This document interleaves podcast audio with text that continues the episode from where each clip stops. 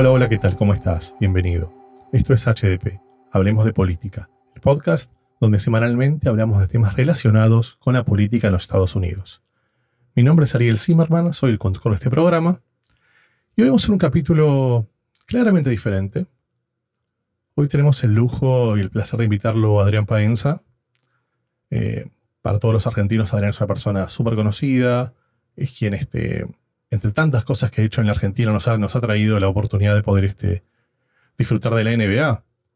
Nos ha traído la oportunidad de traer la tecnología al fútbol. Todos hablamos de tecnología hoy, pero este, el pionero fue, Adrián. Bueno, Adrián, es un lujo para mí tenerte en el programa. Bienvenido. ¿Qué tal, Ariel? Este, bueno, nada, contento. Acá estoy mm, dispuesto a pensar juntos algunas cosas después vamos a pensar a ver si estoy de acuerdo con lo que digo, porque muchas veces digo algunas cosas y después me quedo pensando si, si, si, estoy tan de acuerdo. Este, pero no creo que las cosas sean tan binarias, ¿no? que esto está, o es cierto o es falso, sobre todo en este momento. Pero esas son las cosas que más me gusta pensar, ¿no? cosas en las que no sé bien qué es lo que pienso. Es muy interesante. Adrián, ¿podrías contarnos un poquito, para quien no te conoce, em, quién sos y a qué te dedicaste? Bueno, ¿quién soy? Pues, no sé, soy un tipo curioso, me dediqué, nací en un, lugar muy privilegiado, con padres de clase media que estaban muy interesados por...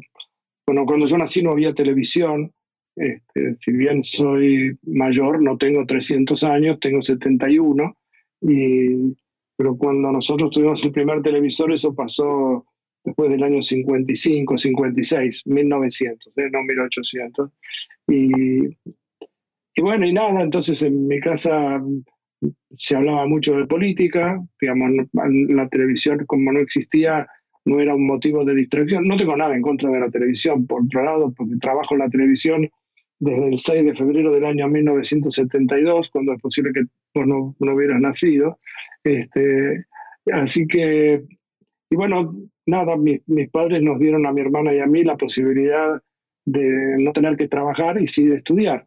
O sea que el acuerdo con ellos fue ese, que nosotros nos dedicábamos a estudiar y ellos proveían todo lo que nos hacía falta para hacerlo y, en ese lugar mis padres fueron dos personas muy cultas, muy preparadas, eh, de historias muy interesantes, muy disímiles, este, inmigrantes. Mis padres eh, mi padre venía de Italia con toda su familia, un poco escapándole a Mussolini, y mi madre eh, era polaca, escapándole a Hitler. Este, así que se encontraron en la Argentina y cosa que también muestra cómo es la probabilidad, cuál es la probabilidad de que pase, pero bueno, la demostración de que pasó es que mi hermana y yo estamos, existimos. Y a partir de ese momento, digamos, em, hice mi carrera como cualquier chico en, siempre en la escuela pública, ya sea en la primaria, secundaria o universitaria.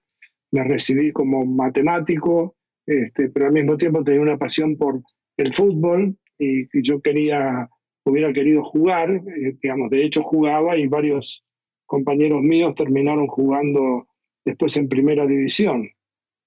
Pero a mí no me alcanzaba, evidentemente, aparte el físico no me daba, y, pero yo veía siempre pasar a José María Muñoz, que era un relator, que era en ese momento el relator más famoso que había.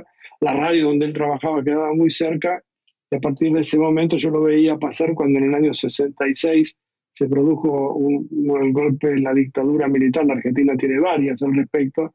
Entonces se cerraron las universidades y yo lo veía pasar a él sistemáticamente y hasta que al final me hizo una prueba y me tomó como periodista y empecé como periodista trabajando eh, eh, afectado al deporte. Eh, bueno, y el acuerdo con mis padres era ese, que yo este, podía trabajar en la radio en la medida en que no abandonara mis estudios, o sea que no hice hasta que, bueno, me gradué como primero licenciado en matemática, después más tarde me doctoré en matemática, siempre estuve trabajando en, en, la universidad como docente, empecé como docente de honor, me hice toda mi carrera hasta terminar como profesor. Eh, en la Universidad de Buenos Aires, en la Facultad de Ciencias Exactas y Naturales, y mientras tanto empecé mi carrera como periodista dedicado al deporte, primero en la radio, después, como decía, desde el 6 de febrero del 72, desde junio del 66 en la radio. desde febrero del 72 en la televisión y de ahí empecé a trabajar en, distintos programas que, trabajé con muchos periodistas, aprendí muchas cosas, también trabajé con muchos matemáticos y aprendí muchas cosas, y muchas clases. Este, y, bueno, también después en un momento determinado tuve la oportunidad de estar en Estados Unidos con Leon Neisnudel, que fue, ah, lamentablemente falleció muy joven, pero fue el director técnico de las selecciones argentinas de básquetbol o de baloncesto, este, también lo fue de Ferrocarril Oeste, bueno, de varios equipos, y nos encontramos en Nueva York y en un momento determinado él me llevó al Madison Square Garden para ver a los Knicks, no me acuerdo contra quién, y yo le dije, León, hagamos lo posible para llevar esto a la Argentina, porque eh, la locura que se genera y el básquetbol que veíamos, o el baloncesto, era pues, decididamente espectacular. Y fue justo el principio de David Stern, que hace poco falleció, que fue el comisionado, recién lo habían nombrado, fuimos al, al edificio de la NBA y él me dijo que me ofrecía los, los derechos de televisión. Yo le dije que yo era periodista, yo no estaba pensando en comprarme un canal de cable ni un canal de televisión. Y me dice, bueno, yo se lo ofrezco por dos mil dólares. Y dos mil dólares, si bien han pasado casi 40 años, de todas maneras igual era una cifra que era realmente insignificante para lo que significó después. Este, bueno, así que los compré eh, y los llevamos a la Argentina y empezamos a hacer, yo trabajaba en un programa de televisión que se llamaba Todos los Goles, que, iba de 10 a 12 de la noche, trabajábamos en el fútbol, y yo grababa durante la semana junto con otro periodista, con Titi Fernández, que hacía de productor, y, yo relataba este, y, mostraba algunas de las, de las cosas que pasaban en la NBA, y el programa empezaba cuando no había televisión en esa época, de 12 de la noche a 1 de la mañana los domingos. Y eso terminó teniendo un impacto muy particular porque varias, varios niños como no había videocaseteras ni nada, grababan los no podían grabar los programas, entonces el acuerdo con los padres era que miraban televisión hasta la una de la mañana, pero no ponían ningún reparo el, el lunes a la mañana para levantarse cuando tenían que ir al colegio temprano, y así es como estoy contando un poco la historia de Manu Ginóbili, por ejemplo, que sé que pasó así este, cuando él era niño, con lo mismo que sus hermanos, pero él era el más joven de todos. Y bueno, y después trabajé durante mucho tiempo en, no sé, en la radio, en, distintos programas de radio, eh, siempre dedicado al deporte, también hacía televisión dedicado al fútbol y dedicado a la NBA. Pues trabajé en torneos y competencias mucho tiempo, empezó la época del Televim y de copiar un poco lo que se hacía con la NBA, con las 10 mejores jugadas que todavía existen, y en aquel momento en el fútbol no se hacía eso, pero torneos tenían los derechos de televisión del fútbol argentino y entonces empezaron a hacerlo. Por supuesto, yo no fui el, creador de nada, fue solamente que fui copiador en todo caso de lo que hacía la NBA acá en Estados Unidos. Y bueno, el fútbol tiene un impacto distinto, no es lo mismo mostrar, sobre todo en la Argentina, que no sabían ni quién era Jordan, ni quién era Larry Bird, ni Magic Johnson. Y bueno, y ese programa yo me transformé sin querer José NBA, este, hasta que después tuve una disputa, digamos, con la gente de torneos, me fui y, empecé a trabajar en programas de política, en, particular en DAD, este, que era un programa muy famoso que conducía Jorge Lanata y que producía Claudio Martínez, que después se transformó no solamente en gran amigo, sino también en el productor de todos los programas de televisión que hice, pero yo en un momento determinado quería venir a trabajar, hice radio también dedicada a la política, que yo quería hacer una experiencia en Estados Unidos y entonces cuando pensé en el año 2002, ahora dentro de poco se van a cumplir 21 años que, que, que, vine a, a, Estados Unidos, 20 años, no, 18 años, se cumplen ahora en diciembre, y, y, bueno, y me instalé acá en Chicago, pero entonces Claudio me propuso hacer un programa de televisión, le digo, bueno, hagamos un programa de televisión, pero yo, que no signifique de que yo viva en la Argentina porque quiero estar en Estados Unidos. Y bueno, me vine para acá y viajaba a la Argentina dos o tres veces por año y empecé a hacer un programa que se llamaba Científicos en nuestra Argentina y empezamos a difundir lo que se hacía en ciencia en nuestro país. Y después me ofreció hacer un programa de matemática que se, llama, se llamó Alterados por Pi. Científicos en nuestra Argentina lo hice durante 15 años. Lo hicimos, porque lo hice, yo trabajé en él, este, trabajábamos 64 personas, así que era una cantidad de gente muy grande y recorría el país y lo dio vuelta al país tres o cuatro veces, registrando lo que sucedía en ciencia en la Argentina. Y después Alterados por Pi lo hicimos 10 años, también lo mismo, recorriendo escuelas públicas en la Argentina y llevando problemas de matemática y etcétera. Y después me vine acá, este, pero mientras tanto seguí, empecé, me ofreció Diego Golombek y Carlos Díaz, me ofrecieron escribir libros de matemáticas, de divulgación, y así fue como empezó. Yo creí que esto no le iba a interesar a nadie, pero bueno, después el acuerdo fue que los libros se pudieran bajar gratuitamente por internet, y así pasó. Yo pensaba escribir uno solo, y bueno, y después terminé, ya escribí 18. Estoy escribiendo a un ritmo de uno por año. Así que empecé también a escribir algunos libros para chicos y, bueno, y, listo, se terminó el programa, porque ya este, con todo Bueno, qué, vida interesante, qué, cuántas cosas que, que ha hecho. ¿Sabes que cuando usted menciona la NBA, lo que me viene a la mente es em, lo que me pasa a mí cuando tengo que contarles, digamos, me gusta mucho el básquetbol, viviendo en este país, por supuesto, pero cuando hablo con mis amigos, sobre todo argentinos o latinoamericanos, o incluso europeos, y les cuento un poquito cómo funciona la NBA por dentro, lo que más llama la atención es, digamos, si nosotros nos pensamos cómo funciona el fútbol, vemos que la Liga Española tiene dos equipos fuertes, la Liga Inglesa quizás son cinco, seis, ocho, pero por lo general las ligas europeas o incluso la Liga Argentina, hay dos o tres equipos grandes que pelean y el resto bueno, están ahí, a veces pelean más, menos, pero digamos, no son. La NBA tiene una particularidad, o incluso la NFL tiene la misma particularidad, que en un país en donde se habla de, de libre mercado, de, libre competencia, se, se digamos, teóricamente está mal visto, está, una distribución equitativa, la NBA y la NFL tienen básicamente muchísimas regulaciones, incluso en respecto a la economía, y puntualmente tiene una regulación de, respecto a salarios. Entonces, ¿se podría decir que la NBA y la NFL en un país capitalista son ligas que tienen una idea medio de medio progresiva, quizás hasta, hasta socialista en términos de, la distribución de los ingresos? Bueno, sería una que creo que ellos este, no pueden tener todos los equipos concentrados en Nueva York, Los Ángeles o Chicago, porque eso le quitaría... De hecho, por ejemplo, hay un equipo de béisbol, como los Chicago Cubs, que estuvieron más de 106 años sin salir campeones, y sin embargo tienen la mayor cantidad de hinchas en todo el país. Y eso tiene una explicación, y es que una cadena de televisión, la WGN, que estaba basada en Chicago, transmitía los partidos cuando no había virtualmente cable, transmitía los partidos de los Cubs a todo Estados Unidos. Entonces la gente, los chicos que estaban en Seattle o en Portland o en San Diego o en Maine, este, veían siempre a los Cubs, que era lo único que se transmitía además de los partidos que transmitían la televisión abierta. Y entonces eso hizo que mucha gente se hiciera hincha de los Cubs. Y por eso, a pesar de no ganar nunca el torneo hasta hace muy poco tiempo, la gente jugaron siempre estadio repleto.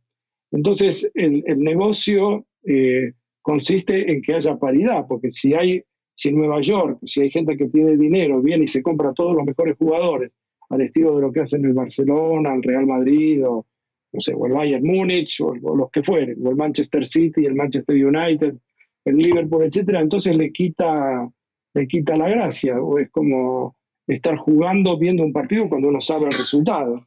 Entonces, eh, eh, está repleto de equipos que es un verdadero milagro que puedan eh, progresar.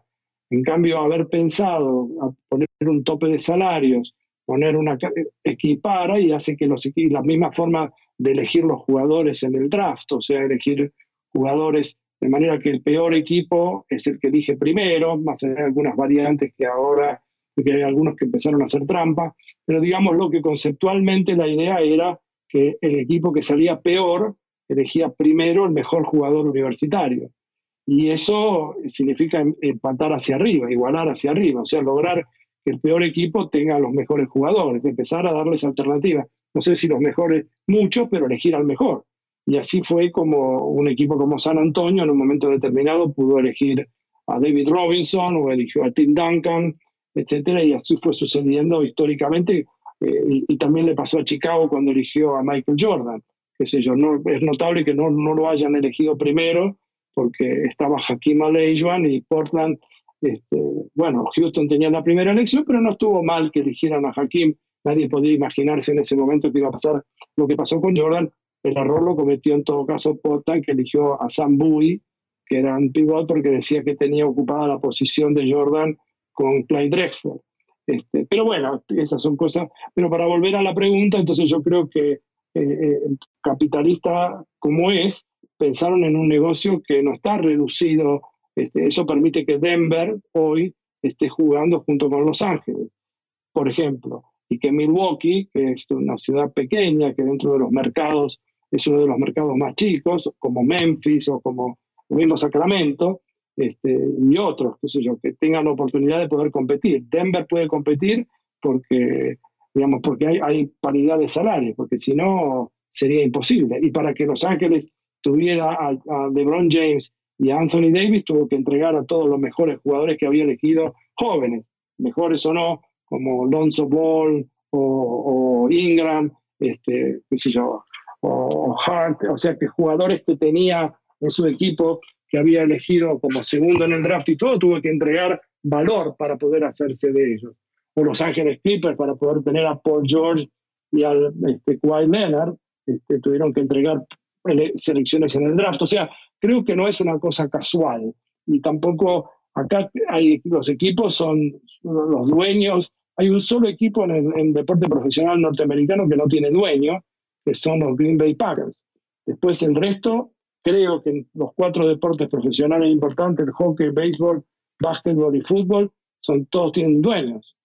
Bueno, eso no pasa, y en, Europa, por ejemplo, en España, curiosamente el Barcelona este, y el Real Madrid no tienen dueños, sino que es al estilo de lo que sucede en, Argentina o en Sudamérica, donde los equipos este, son los hinchas en teoría o los socios son los dueños. Así que, no sé, eh, es un tema para explorar, para pensar y yo estoy estoy diciendo lo primero que se me ocurre. es, parte un poquito de la idea del podcast. Pensando un poquito también en la NBA, creo que, creo que Disney eh, ha hecho, en general la NBA, la liga, ha hecho una, un trabajo fabuloso sobre el tema de la burbuja, a nivel sanitario no han habido casos, fue, realmente fue súper interesante. Incluso a nivel basquetbolístico, creo que el nivel que estamos viendo es espectacular.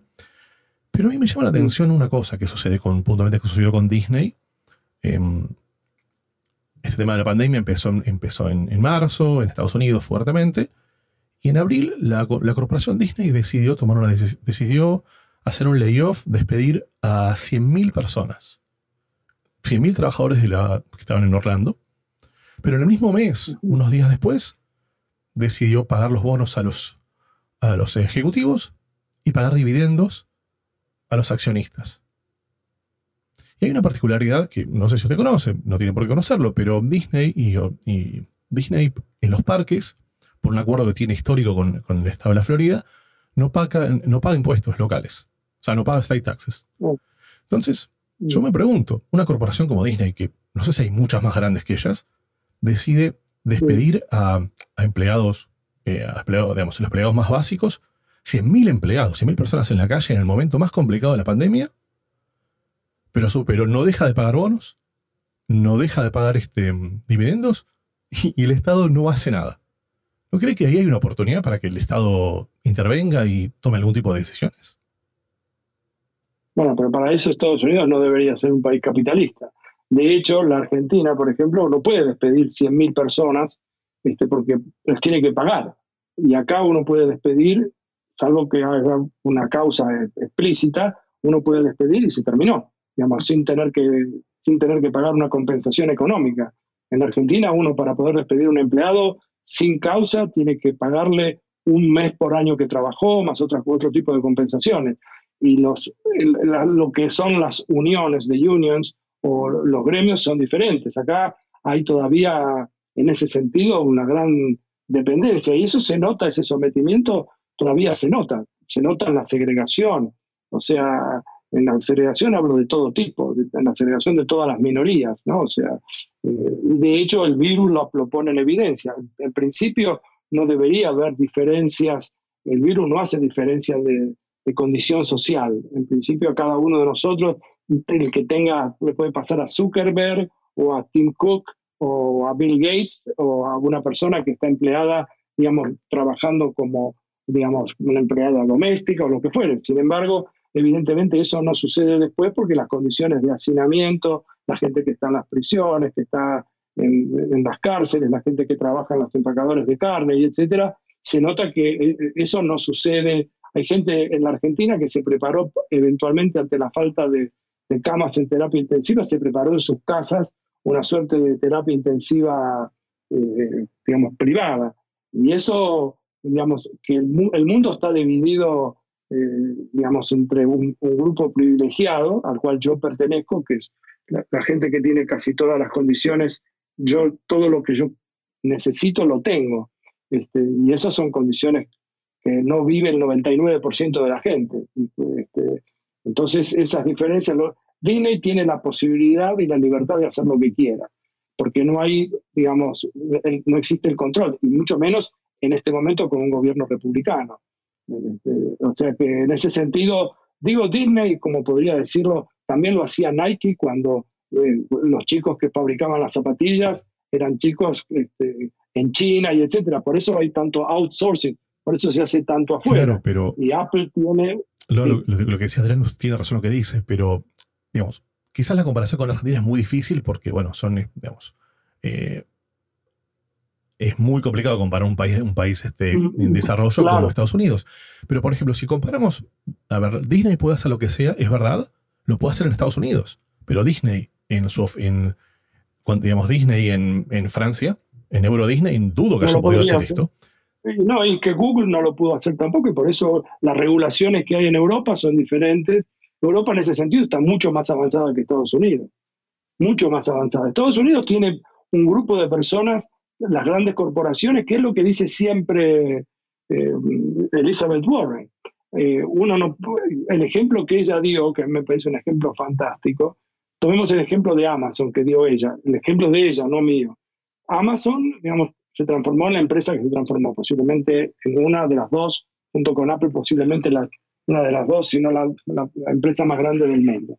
Entonces, Amazon, en principio, supongamos que yo quiero comprar un colchón. Este, y Amazon ve que sabe perfectamente que yo lo compré el colchón.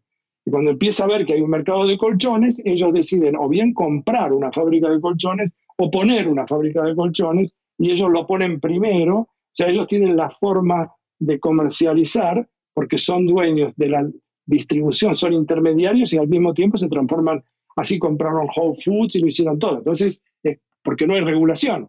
Entonces Elizabeth Warren dice, bueno, una de dos, o vos sos el que distribuye, ustedes son los que distribuyen, digamos que solamente forman el, son intermediarios, o se dedican a comprar colchones, digamos, a, a, producir colchones. Una de dos. Las dos partes no. Y entonces al no haber regulaciones, Google, por eso yo estaba hace poco en Nueva York y en un momento determinado volvía justamente de ver un partido de, baloncesto, estaba jugando todavía a mano, así que tampoco no hace, pero hace un par de años, y necesitaba para mi cepillo de dientes, necesitaba un cabezal, porque tengo un cepillo de dientes eléctrico. Cuando llegué a mi, a, mi habitación, que digamos yo estaba en una esquina, había un Walgreens, y caminé media cuadra, subí al ascensor, cuando llegué me senté en mi computadora y lo primero que vi fue un anuncio de Brown para comprar este, este, los cabezales de los cepillos de dientes, etc. Yo digo, yo no me voy a levantar de mi computadora hasta que no entienda cómo hicieron para saber, porque esto sucedió hace cinco minutos. Bueno, ¿por qué supieron? Y yo, eso era de noche, estaba nevando, eh, pero ellos lo supieron porque yo, como muchas otras personas, tengo una tarjeta, pero no una tarjeta siquiera de crédito, es una tarjeta en donde a mí me da puntos. Uno, digamos, uno cree que es un vivo bárbaro, entonces uno gasta 200 millones de dólares y después le dan un bono de un dólar de descuento, pero ellos saben perfectamente que yo me acabo de... No hay intervención humana siquiera. Ellos sabían que yo compré el cabezal para mi cepillo de dientes.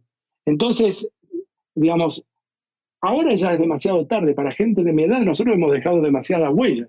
Nosotros somos el producto. Lo que ellos quieren es saber es, entonces como no hay regulaciones para volver a lo anterior, entonces no solamente Disney, digo, yo tomé Disney es dueña de la ABC, también es dueña de la ESPN, o sea que los mismos, los mismos periodistas, y se genera el dilema, el debate ético actual. Bob Woodward tenía unos cassettes registrados de lo que Trump decía respecto de la pandemia hace cuatro, cinco, seis meses y no lo publicitó. Mientras él decía públicamente una cosa, Woodward podía en su momento, hubiera podido contar que efectivamente el presidente de Estados Unidos pensaba distinto pero solamente que públicamente decía una cosa y privadamente, sabiendo que lo estaban grabando, decía otra. Ahora, Woodward, que guardó esos cassettes hasta ahora que publica su libro, no debió haberle comunicado a la gente que debió haber sido, digamos, advertida por el propio presidente de Estados Unidos que la pandemia era un serio riesgo para la vida y ahora hay 200.000 muertos. Claramente no hay 200.000 muertos porque se le deben a Trump, pero digamos, cuando el mensaje es ese, cuando no hay ninguna regulación y no pasa nada, entonces cualquiera, por eso se inventa esto de las, no sé, bueno, de la posverdad, de las fake news. No hay una, hay una palabra en inglés que no, no conozco en castellano, no sé cómo traducirlo, que es accountability. O sea, es una palabra difícil porque no es que yo me hago responsable, no es solamente hacerse responsable, sino que tengo una consecuencia y acá no hay consecuencia. Entonces, por ejemplo, lo mismo pasó con los bancos eh, con Obama en el año 2008. O sea, el, Estado viene en socorro del sistema bancario y después ellos se siguen pagando los bonos, los ejecutivos, con, entre comillas, millones de dólares, etc. Y no pasó nada. Y el problema está eso, es que hay dos justicias diferentes, y no solamente en Estados Unidos. Digamos, Michael Cohen este, estuvo preso y él contó que jugaba al básquet, porque yo estoy casi seguro que la gente que está presa en su gran mayoría en Estados Unidos o en el mundo no está jugando al básquetbol o no sé, o patinaje sobre hielo, estoy inventando, porque no me acuerdo qué le escuché decir, pero que jugaba al tenis, etcétera. Bueno, pero el problema es que no podía ver a la familia. Bueno, no sé, este, creo que hay una diferencia muy grande. Hay ciudadanos VIP. Y, bueno, eh, eh, entonces necesitamos redefinir el término de lo que significa la democracia, que es el gobierno del pueblo, ¿no? Pero eh, parece que hay algunos que son, este, son más humanos que otros, por eso se violan los derechos y nada pasa. Bueno, volvemos al tema inicial que usted mencionó, del tema de los privilegios. Recién lo que, mm, digamos, para, para ustedes los oyentes que están escuchando este programa, eh, tuvimos un capítulo muy interesante hablamos, hablando de privacidad y otro, y otro hablando de la economía de las plataformas que básicamente contaba algunas de las cosas que, que Adrián aquí nos está contando. ¿Sabes qué, eh, Adrián? Estoy pensando cuando te escucho hablando de, bueno, pensando en compañías como Amazon, que de vuelta es una compañía súper innovadora, que ha aportado mucho, que ha quizás ha generado una economía paralela diferente, pero también es una compañía que ha invertido muy, muy fuerte en inteligencia artificial. Y, a ver, usted como científico y como eh, divulgador, obviamente que es súper interesante lo que se está pudiendo lograr con la inteligencia artificial. Pero también tiene una consecuencia. La inteligencia artificial está haciendo ya al día de hoy que muchas tareas que antes eran ejecutadas por personas, estas personas, digamos, no van a hacer este, no van a tener que hacer. Digamos, una persona que trabajó 20 años, 30 años, que tiene 50 años. O sea, una persona que es joven, tiene 50 años, que trabajó los últimos 30 años de su vida manejando un camión. Bueno, esa persona no va a tener trabajo en unos dos o tres años. Es que van a, desaparecer los oficios. Cuando se produjo la revolución industrial, antes para sembrar, para sembrar un campo, hacía falta un grupo de personas. Para cosechar, hacía falta un grupo de personas. Después, ahora, hoy lo hace un robot. Las mil personas que eran necesarias, estoy diciendo mil, podría decir cien o podría decir diez mil. Entonces, esas personas se quedaron sin oficio, sin, es decir, el trabajo de no voy a inventar palabras, de sembrador y cosechador, desaparecieron. La persona que vendía mm, tickets de avión desaparece porque ahora uno se imprime el boarding pass o se imprime el pasaje, el pasaje y todo se lo hace en su propia casa. Este, entonces, no es que no va a haber trabajo, lo que va a cambiar es que la calidad va a ver que hace falta educar, hay que socializar el conocimiento. El conocimiento tiene que ser universal. La, la, educación tiene que ser pública, gratuita, laica y obligatoria, y el Estado es el que tiene que subvencionar todo esto. Si esto no pasa, uno está cada vez separando más la brecha y estamos hablando de una esclavitud de manera diferente. De hecho, por ejemplo, el diario The Guardian, que sería el equivalente del New York Times en Inglaterra, hace la semana pasada creo que fue, publicó un artículo en donde le preguntó a un programa que, digamos, a un programa de computadora que hecho con inteligencia artificial, creo que la pregunta era más o menos esta, este, como si le preguntara a un robot, ¿por qué razón los robots no nos van a hacer cargo de, de todo y nos van a hacer desaparecer a los humanos? Y, la, y, el propio programa escribió una respuesta a eso. Y si uno lee la respuesta, independientemente de la calidad de la respuesta, pero la calidad del artículo es indisputable, o sea, no parece que no hubiera habido intervención humana en, en, en contestar la pregunta. Entonces, eh, ya no hablemos de que le ganó, yo me acuerdo cuando le, aprovechando inteligencia artificial, que en ese momento era muy primitiva, el, ¿cómo se llamaba? Este, la, que le ganó a Kasparov, se llamaba de, algo con Blue, algo, no me acuerdo cómo era el, nombre de la máquina, de la, del programa. Pero bueno, este, al principio parecía una cosa imposible. El propio Kasparov dijo que esto nunca va a suceder. Y hoy uno puede comprar por internet programas de ajedrez con los cuales no hay ningún humano que en teoría les pueda ganar. Este, y hay autos que se manejan solos y empecé, empieza a surgir, empiezan a surgir dilemas éticos también, digamos muchos dilemas éticos. Si hay varios muy conocidos. Si hay un auto que se maneja solo, y bueno, cruza una persona y hay otro, entonces ¿qué hace el auto? Si gira hacia la derecha porque el auto lo detecta y hay gente esperando un colectivo, mata a dos o mata a uno. Al margen, decidir no tomar ninguna decisión es tomar una decisión. ¿Quién las toma esas decisiones? Las toma eh, la persona que maneja, que mueve una palanquita y dice, yo agarro y voy derecho, y si hay alguien que se cruza, y bueno, ¿qué va a hacer? Es como estoy expuesto a un accidente, o doblamos hacia la derecha y que mate la menor cantidad de personas, la toma la persona que maneja, o la toma el Congreso de un país, porque no es lo mismo Suecia que Estados Unidos y Estados Unidos que Argentina, o, o sea, ese tipo de decisiones, ¿quiénes las van a tomar? Eh, de, esos son los temas de los cuales deberíamos discutir, más allá de la pandemia que en este momento se llevó puesto todo, por razones obvias. Pero la inteligencia artificial no se puede tapar el sol con la mano, eso existir existe. O sea que el asunto, igual que la energía atómica, uno puede usar la energía atómica para, como fuente alternativa de energía, que de hecho lo es, o lo puede usar para, tirar, para construir y tirar la bomba atómica y matar como en Hiroshima y Nagasaki. Entonces, eh, la, ciencia en ese sentido no tiene moral. Uno avanza. Este, y en el avance, lo que pasa es que necesitamos educar. Necesitamos darle la posibilidad a la gente de que se pueda educar para que los nuevos, entre comillas, los programadores, los nuevos oficios que, que sean accesibles para todos y no únicamente... Históricamente, no había colegios. Los que estudiaban eran las clases más altas y venían, este, ni siquiera iban a ninguna parte, venían los maestros o maestras, venían y educaban a cada una de las clases que se llamaban pudientes. La escuela es una cosa que apareció mucho después, este, para educar en forma más generalizada. Pero ahora también se está viendo que esencialmente uno puede hacer educación virtual. Entonces ni siquiera hace falta ir al colegio. Uno podría decir, bueno, pero si uno no va al colegio, el colegio cumple una función social que es no solamente el adquirir conocimientos, entre comillas, sino empezar a coexistir con, algunos, eh, con compañeros, en donde uno deja de ser el rey o la reina de la casa, en donde uno tiene que aprender a frustrarse, aprender a ser un buen compañero. O sea, hay muchas cosas para debatir y que todo esto está poniendo en evidencia. Este, yo, yo ya no voy a vivir para verlo, pero, pero usted sí lo va a ver. Este, usted va a ver cómo cómo cambia la noción de lo que es un colegio o una escuela.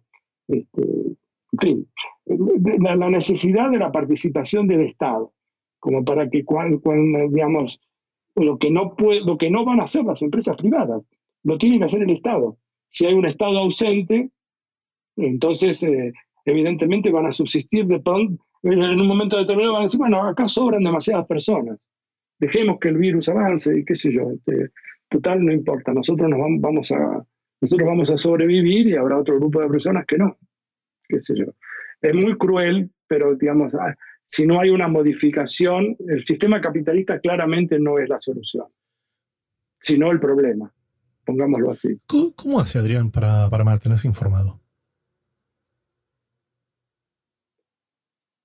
Primero que esa es una pregunta que me, me descoloca porque no sé si estoy informado. Estoy, yo tengo una, soy muy tendencioso para leer. O sea, leo mucho, pero en forma muy tendenciosa. No leo de todo. Este, y eso, entonces no sé si me transforma en una persona informada.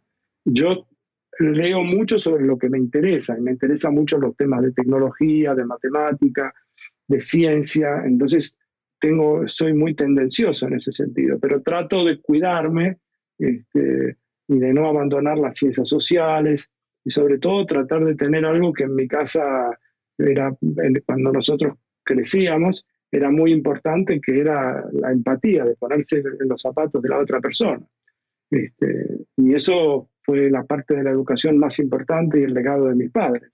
Debemos entender perfectamente a, los trabajadores. Por eso el, privilegio que yo tengo de que no me falte nada, yo podría jubilarme también. Este, el privilegio de que a mí no me falte nada, ¿por qué, ¿Por qué a mí no me falta nada? ¿Qué, qué, qué, mérito tengo yo? Yo nací únicamente en un lugar en donde me dieron esas oportunidades. Como cualquier niño que hubiera nacido en mi casa, o, bien, yo siempre le decía a mi mamá que cuando yo nací, a las madres le quitaban a los niños, se los llevaban a un lugar donde estaban todos los niños cuidados por las enfermeras en los hospitales. Solamente se los traían para que los amamantaran. Pero yo siempre le decía que si en lugar, si se hubieran equivocado de niño, le hubieran traído otro, a lo mejor no hubiera sido matemático, no hubiera sido periodista, no sé, pero claramente todo niño nace con una, con una caja de herramientas con ciertas destrezas, habilidades, gustos, etc. Ahora, el problema está en que mis padres a nosotros, a mi hermana y a mí, nos pudieron dar la alternativa de mirar el menú y elegir lo que nos gustara. Este, pero esas son condiciones de un privilegio enorme. ¿Cómo sabemos que, hay un, que no hay un niño que en este momento está limpiando el parabrisa en una esquina de un auto cuando se detiene y ese niño no es un Picasso en potencia o una niña no es una Marta Argerich que, está, que, que, podría danzar o bailar o podría ser una arquitecta que, digamos, diseñe el puente más importante que se pueda hacer. O sea, no sabemos. Y no sabemos porque no tenemos igualdad de oportunidades. Entonces, eh, yo estoy informado, eh, qué sé yo, eh, es porque leo, qué sé yo, pero leo ya digo en forma muy tendenciosa, muy, muy anárquica, leo lo que me interesa de la misma manera que miro, yo no miro, trabajo en televisión, pero no miro televisión salvo noticias, deportes, y ahora forzado por la pandemia empecé a mirar, y tengo miedo, porque empecé a mirar series que nunca miraba antes, y son todas tan violentas que tengo miedo de salir un minuto a la calle y que salga alguien de un auto y me tire un disparo en la cabeza, porque todo lo que se ve, Breaking Bad y todo esto, Ozark y todas las que son más famosas del momento son muy violentas. Yo no me había dado cuenta de eso. Así que no sé si estoy tan informado. Bueno, es una, es una linda pregunta para hacernos.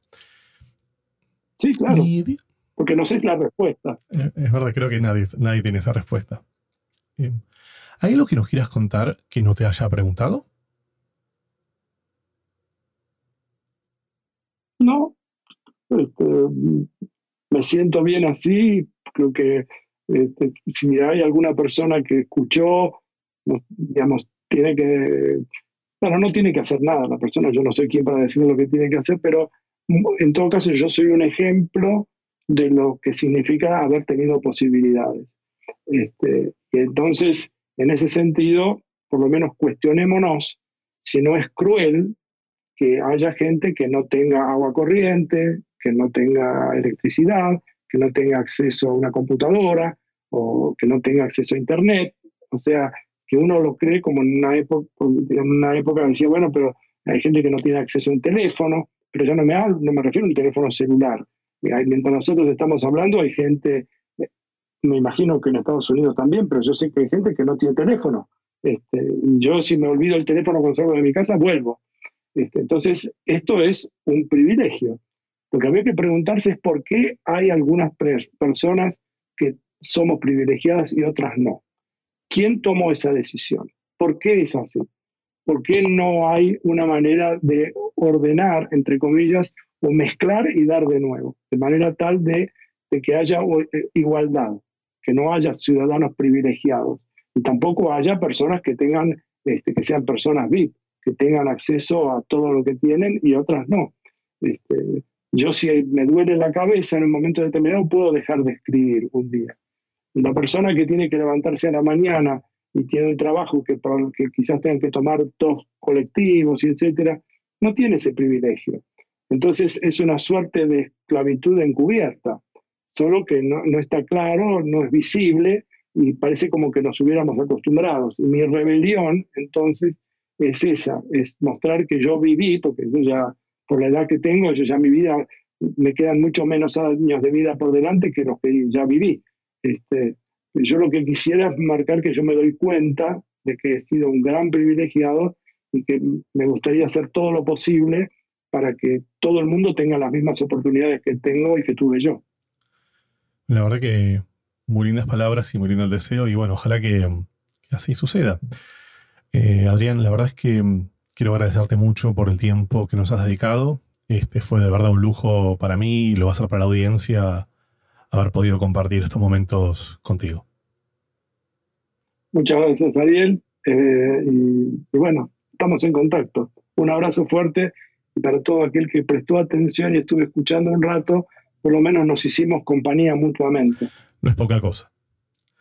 Y bueno, para ti, que has llegado hasta aquí, evidentemente te gusta lo que estás haciendo. Para nosotros es muy importante que puedas, este, que puedas suscribirte a los canales de YouTube, de Spotify, pero sobre todo que lo puedas recomendar a tus amigos. Muchísimas gracias y nos vemos la semana que viene. Adiós.